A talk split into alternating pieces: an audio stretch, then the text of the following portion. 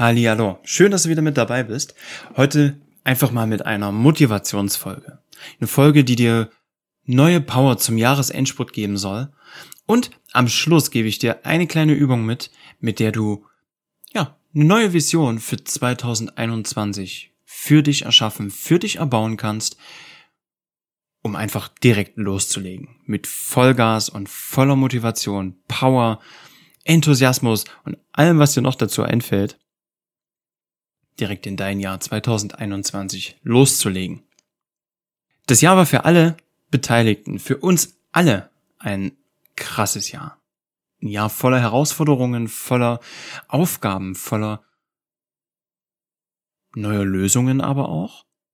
Vielleicht hast du dich auch mal völlig neu kennengelernt, weil du in einer, in einer Situation warst, die es so bislang noch nicht gegeben hat.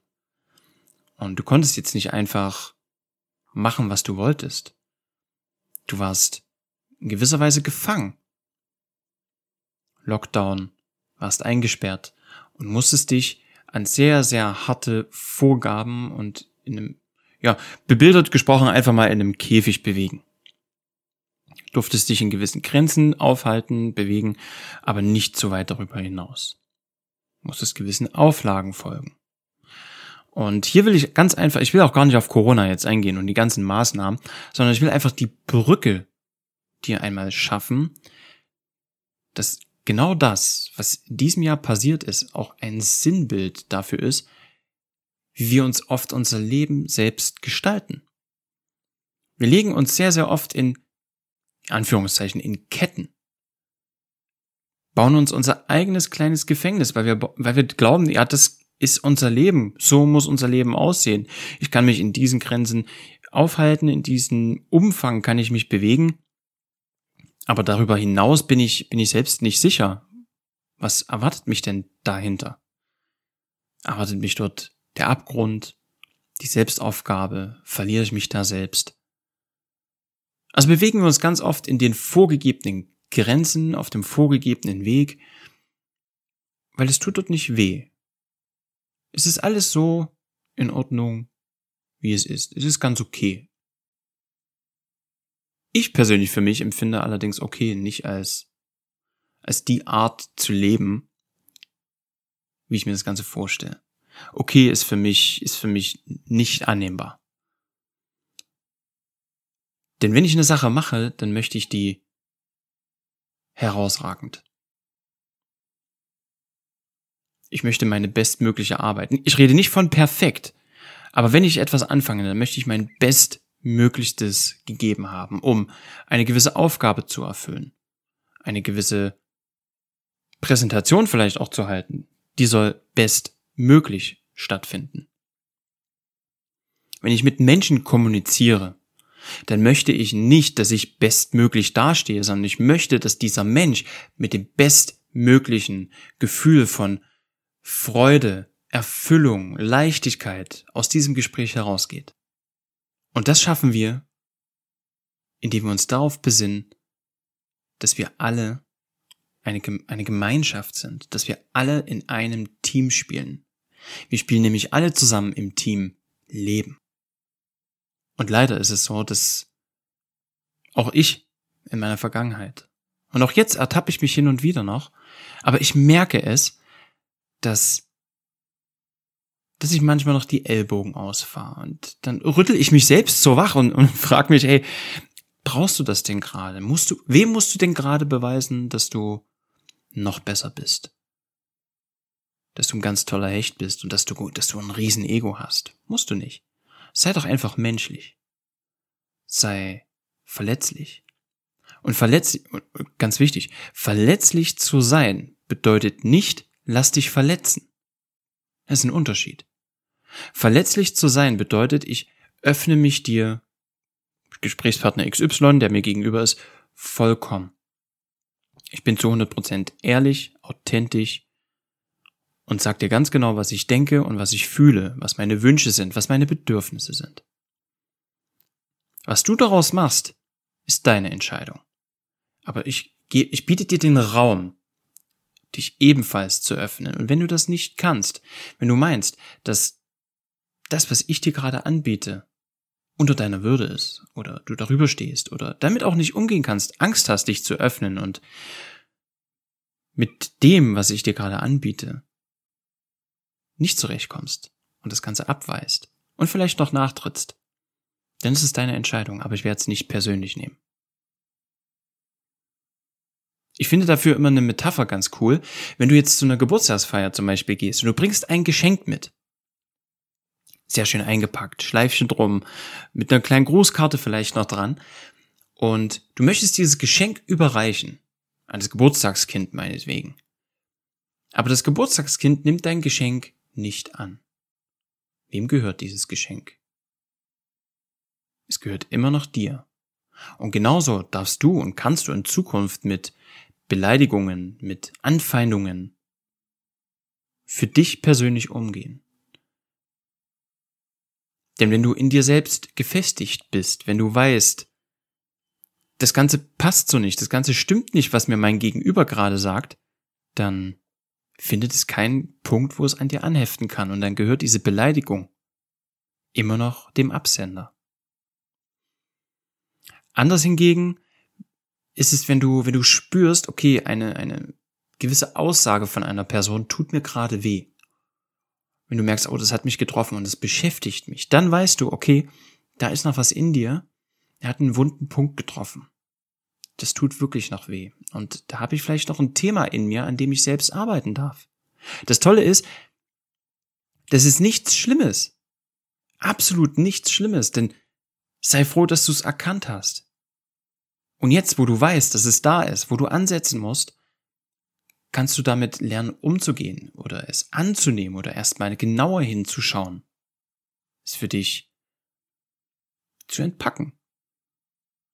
Sieh das Ganze mal als Geschenk des Lebens. Jemand hat dir gerade ein Geschenk gemacht. Er hat dir gezeigt, wo ein Wunderpunkt bei dir ist. Wo du vielleicht lange Zeit noch nicht hingeschaut hast. Und hier darfst du, darfst du für dich in Zukunft hingucken. Und das Ganze mal auspacken, genauer betrachten, annehmen, anerkennen, dass es da ist und dann schauen, wie du in Zukunft damit umgehen wirst. Ob du sagst, okay, ich weiß jetzt, dass es da ist, aber es dient mir jetzt gerade nicht in meinem Leben. Also packe ich es wieder schön ein und stelle es in ein Regal. Ich weiß immer, wo es steht, ich weiß, dass es da ist. Und es tut mir aber nicht mehr weh. Oder ob du sagst, hey, eigentlich ist es so schön, aber ich verbinde noch was ziemlich Schlechtes damit. Und ich möchte einfach die Geschichte dazu verändern. Ich möchte meine Erinnerung dazu in etwas Antreibendes, Positives ändern. Dann tu auch gern das. Und wenn du das hast, dann stellst du dir genau das in dein Regal, wo du immer wieder draufschauen kannst und deinen persönlichen Antreiber, deine persönliche Motivation hast. Ist jetzt sehr bebildert gesprochen. Ich hoffe, du kannst mir bis hierher folgen. Und was ich dir mitgeben möchte, ist einfach eine kleine Übung, die du für dich mal selber machen kannst. Die Übung nennt sich, und vielleicht kennst du die auch schon, mein perfekter Tag. Und mit der Übung mein perfekter Tag darfst du einfach mal träumen. Aber geh nicht so weit in die Zukunft, also gehe nicht auf, auf drei, vier oder fünf Jahre, sondern guck vielleicht mal in einem halben oder einem ganzen Jahr. Träum mal. Fang mal an zu träumen. Wo möchtest du in zwölf Monaten sein? Wo möchtest du aufwachen? Wie möchtest du dich fühlen? Mit welchem Gefühl stehst du morgens auf? Wie spät stehst du auf? Wie sieht das Zimmer aus, wo du aufwachst? In welchem Land wachst du auf? Bist du noch immer in der Wohnung oder in dem Haus, wo du gerade eben lebst? Oder bist du vielleicht an einem anderen Ort? Lebst du vielleicht dort, wo andere Menschen Urlaub machen? Ich weiß es nicht. Schau mal genau hin. Und mach dazu auch gern die Augen zu und fang erstmal an zu träumen. Bau dir deine Vision. Wo wachst du auf? Mit welchem Gefühl? Wer liegt neben dir? Was tust du als erstes, wenn du aufgestanden bist? Gehst du erst ans Fenster und schaust raus oder gehst du in die Küche und machst dir erstmal einen Kaffee? Was machst du, nachdem du aufgestanden bist? Machst du vielleicht dann auch eine Runde Sport? Oder gehst du direkt auf Arbeit? Womit verdienst du dein Geld? Womit verdienst du deine Brötchen? Wo genau arbeitest du? Was genau machst du?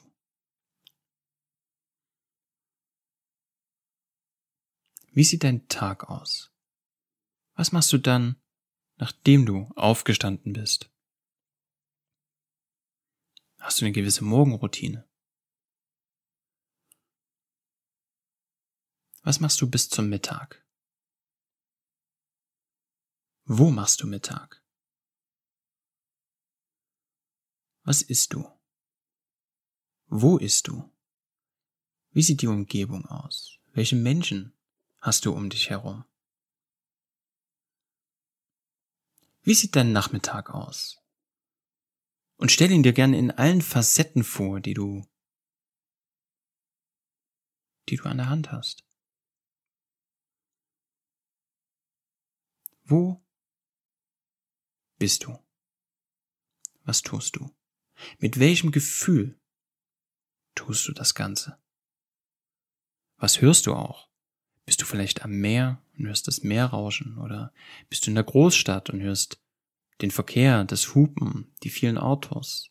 Vielleicht gibt dir auch das ein Gefühl von, von innerer Ruhe, wenn du den Trubel und das, das Große brauchst.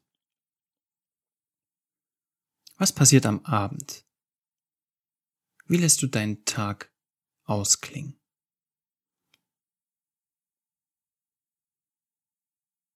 Mit wem bist du unterwegs?